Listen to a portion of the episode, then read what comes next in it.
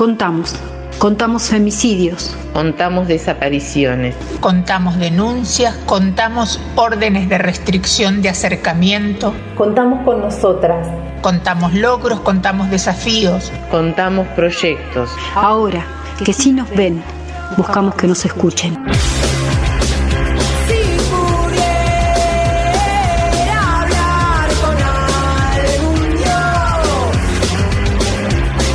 36 de las 11 de la mañana en todo el país, en toda la República Argentina, momento de nuestro espacio, nuestro segmento de Contamos, como siempre a cargo de nuestro departamento de género, con Natalia Castro. Buen día, Nati. Muy buenos días, compañeros. Eh, comenzamos a hablar en el día de ayer esta, esta necesidad de equidad eh, laboral en los medios. Ayer nos sorprendíamos con los números referidos a la cantidad de mujeres que están en los medios de comunicación. Dice que un 30% y la mayoría de esas no ocupan lugares eh, jerárquicos. Pero ¿qué pasa con la población trans, no el colectivo trans? Eh, y ahí nos encontrábamos con que hay un nombre y es el nombre de Celeste Giacheta, que es la primera mujer trans en formar planta, parte de una planta de un medio de comunicación como lo es Nacional en, en Córdoba. Así que bueno, nos comunicamos con Celeste para conocer su experiencia, para saber si tiene ella estos números que buscamos de, de inclusión en el ámbito laboral. Eh, así que bueno, buenos días Celeste, Saúl Gercovici, Daniel Juárez y Natalia Castro de este lado. Hola, muy buenos días, ¿cómo están chicas? Feliz de estar acá compartiendo con ustedes tendiendo puentes desde Córdoba y desde el otro lado de Radio Nacional. Bueno, nosotros obviamente aquí celebrando la, comunicación, celebrando este avance. Eh, y bueno, Natalia, que es eh, la encargada de traernos estas grandes noticias, eh, seguramente tiene mucho que hablar con vos, Celeste. Bueno, me, me, alegro que, que sea una feliz noticia, más allá de lo personal, obviamente que es una noticia positiva a nivel político, no en esto de decir, bueno, cada incidencia, cada vida que, que puede acceder a la inclusión laboral es una incidencia política, más allá de lo partidario, digo, este, y bueno, eh, y abre, va abriendo camino de alguna forma. A Celeste, ahí investigándolo un poco, le ha tocado ser la primera seguro en muchas cosas y eso tiene que ver también con una ruptura cultural que está haciendo que, puedan ganar espacios también el colectivo trans.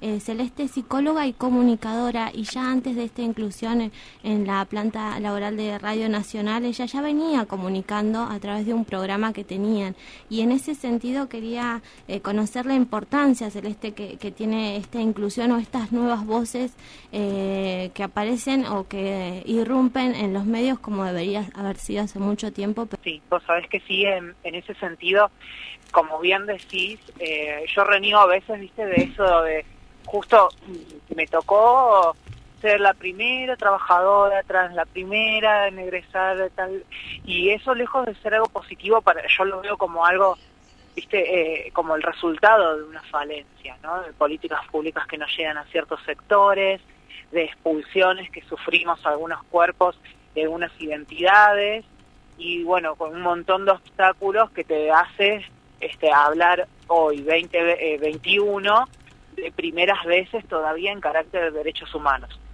Y bueno, eh, con respecto a la comunicación, fue, fue algo similar, digamos, en esto de eh, no poder acceder, sabemos que no todo el mundo tiene la posibilidad de este, estar frente a un micrófono y comunicar en primera persona, a veces ese gran desafío de quienes estamos en ese lugar de poder permitir y brindar esos espacios para que llegue el mensaje este, de primera mano. Y mm, fue así que una vez yo estaba, estaba con mis compañeras, otras compañeras trans, nos habían entrevistado para, para la Semana del Orgullo, y en un momento yo las miro y les digo, ¿saben qué chicas? Estoy cansada de ser la entrevistada. Estoy cansada que me llamen solamente para la Semana del Orgullo o cuando pasa algo en particular en los medios, ¿no? Que seamos parte de, de la agenda de la efeméride, digamos, ¿no? Entonces digo, nosotros podemos crear nuestro propio contenido. Nosotros podemos comunicar todo, todo el día, podemos llenar un programa de un montón de información que tenemos. No, no nos tenemos que eh, limitar a la efeméride. Y ahí fue que surgió la idea de armar un programa de radio.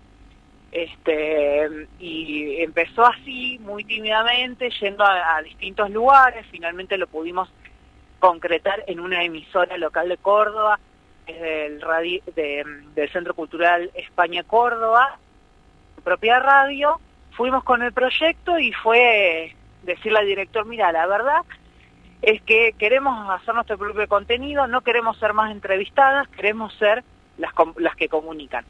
Y fue así que, que empezó este, el programa, se llamaba Trance Cultural, y ponía en jaque todo esto, ¿no? Eh, las problemáticas de género, hablábamos obviamente que era un programa con agenda de diversidad todos los días y empezábamos a, intervenir el, el, éter y la radio y enamorarnos de ese espacio.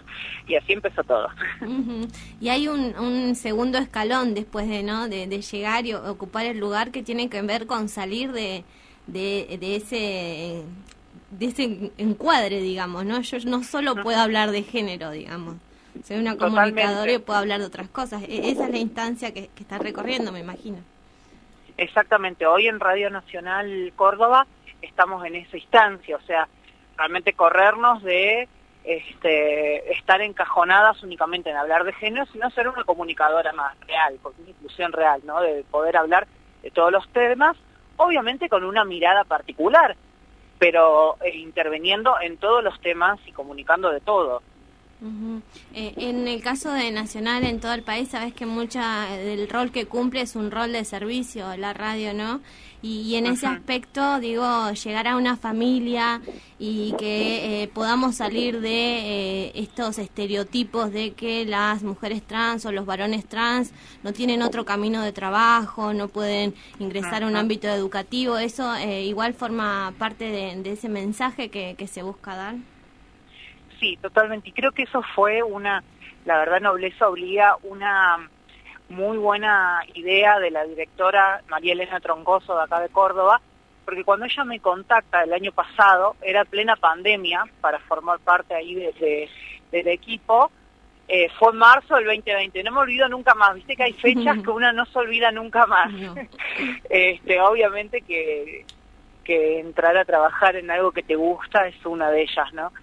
Y mmm, me contacta diciendo, mira, lo que necesito es una comunicadora trans, pero para trabajar el Seguimos Educando.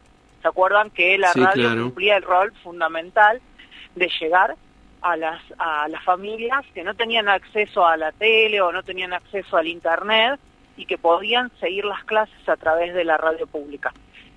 Entonces, mi ingreso fue como para esa tarea, digamos, o sea que era como una clase de ESI todos los días, además, ¿viste? Porque quien conducía ese espacio era una persona trans, este, y me pareció como algo muy, muy un guiño y un gesto muy, muy acertado, ¿no? Hablando de eh, lengua, literatura, matemática, la, la, la consigna que sea que era la que tocaba en ese día de la clase, así que fue una experiencia muy, muy linda y que me pareció transformadora, por supuesto.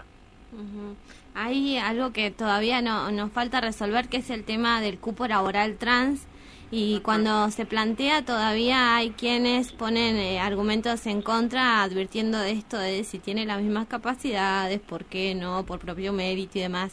Eh, he escuchado algunas reflexiones tuyas en torno a esta necesidad de herramientas de discriminación positiva y, me gustaría repasarlas porque me parece que eso todavía, por lo menos en nuestra ciudad, es una barrera que igual una referente de ATA que tal vez conoces, que es Daniela Andrade, eh, ha, ha, podido derribar y, y, hay una incorporación en distintos estamentos, pero bueno, eh, por ahí para compartir con, con, la gente que nos está escuchando, eh, porque estas herramientas son, son importantes, ¿no? Totalmente, Dani eh, ya que eh, me la mencionas una, una compañera y una militante de la hostia que tienen ahí, así que me, me alegra mucho, me alegra mucho saberlo.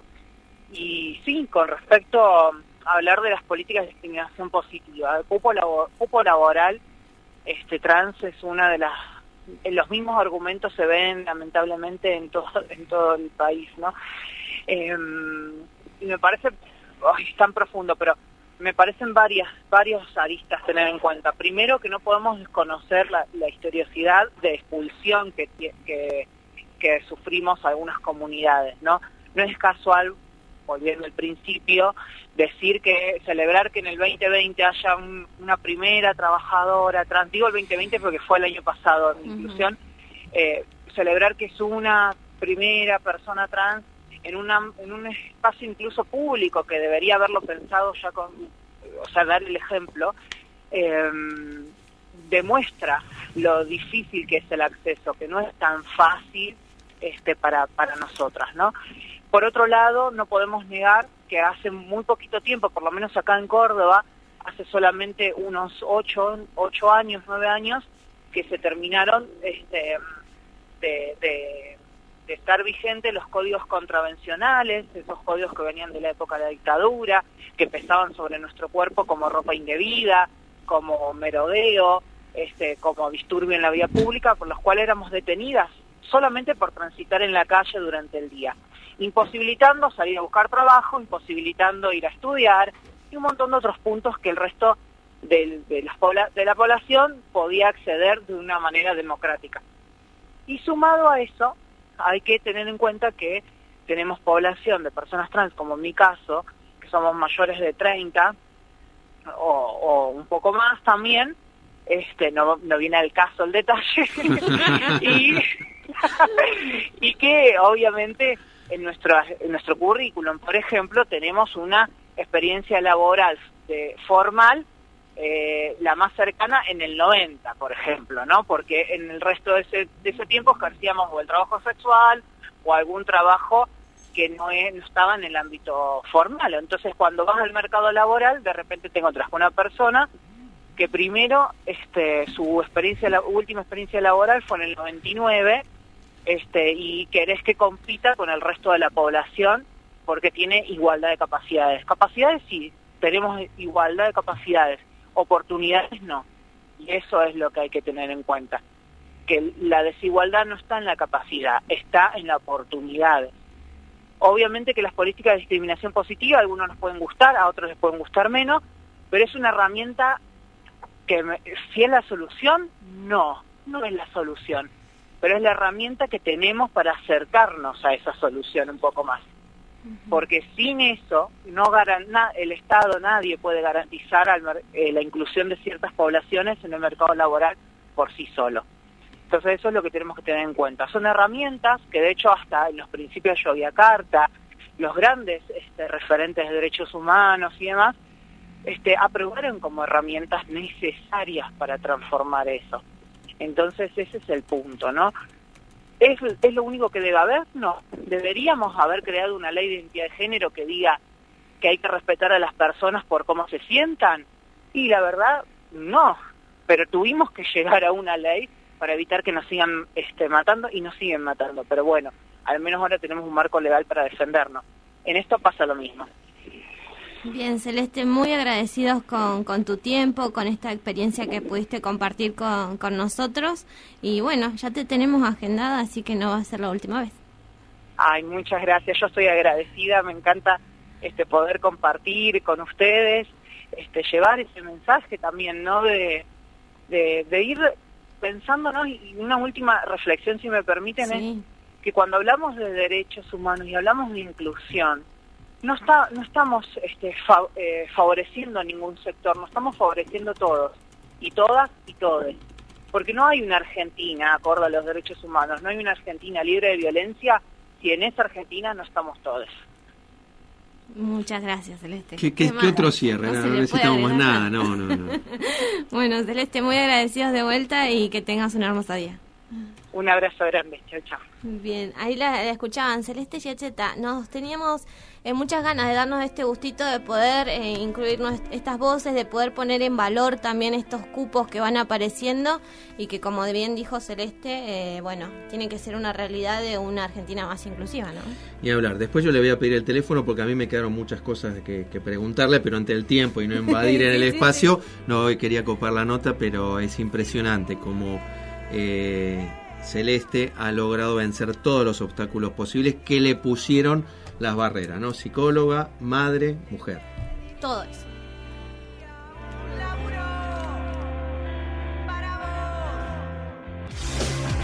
La agenda de género es agenda de todes. Ahora que te contamos, contamos con vos.